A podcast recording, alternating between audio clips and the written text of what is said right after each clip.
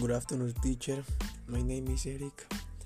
Today I will introduce you my recipe.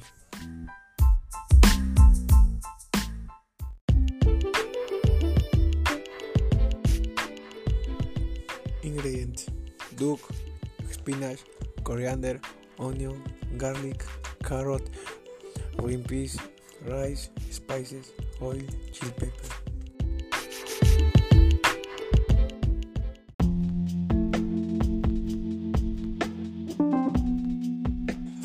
First, we wash the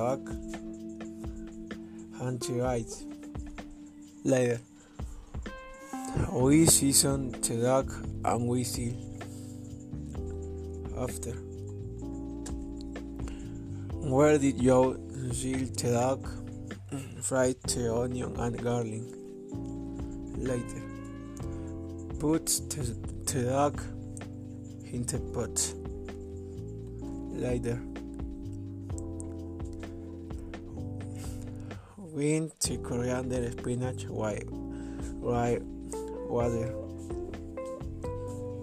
and put in the pot white tea vegetables.